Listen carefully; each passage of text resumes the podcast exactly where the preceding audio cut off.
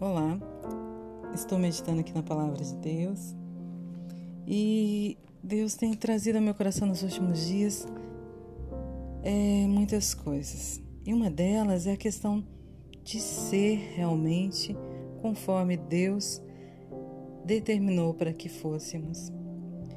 E muitas das vezes tentamos fazer isso com a nossa própria força, né? sem aquela consagração, sem aquela busca realmente de transformação de dentro para fora que Deus quer fazer através do Espírito Santo. Então, muitas das vezes enganamos a nós mesmos, muitas das vezes parecemos ser, mas na realidade não somos, porque ainda falta realmente o entregar né, do nosso coração a Deus. Em Provérbios 23, 26, Deus fala: Filho meu, dai-me o teu coração. Então Deus quer muito o nosso coração, quer que a gente se entregue realmente a Ele, com toda a nossa força, com todo o nosso entendimento, para que essa obra que Ele quer fazer nas nossas vidas e através das nossas vidas seja completa. Né? E, e em Tito, é a carta que Paulo escreveu a Tito, está escrito assim: no tocante a Deus, professam conhecê-lo, entretanto, o negam por suas obras.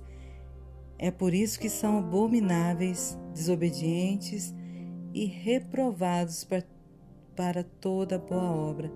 Então, tem muitas pessoas que estão vivendo assim, né, de aparência, acham que realmente conhecem a Deus, professam da boca para fora, mas as suas obras, né, negam realmente que conhecem a Deus, porque Deus ele quer realmente que as nossas obras é, demonstrem esse conhecimento, né? que Ele realmente é o nosso Deus, que Ele realmente está transformando os nossos corações.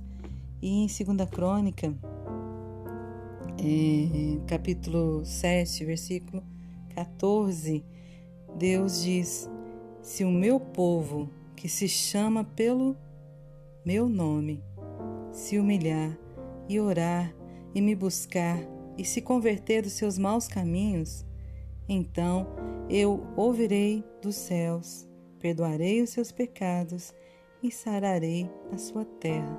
Então aqui Deus está falando, o povo que se chama, porque é muito fácil, né, se chamar, né, ter esse nome, povo de Deus, igreja do Senhor Jesus Cristo. Mas Deus nos alerta aqui para que a gente se humilhe realmente diante dele, para que a gente ore realmente né, de todo o nosso coração e busque a Ele, para que haja realmente conversão né, dos maus caminhos né, e para que Deus ouça realmente né, dos céus e perdoe os nossos pecados.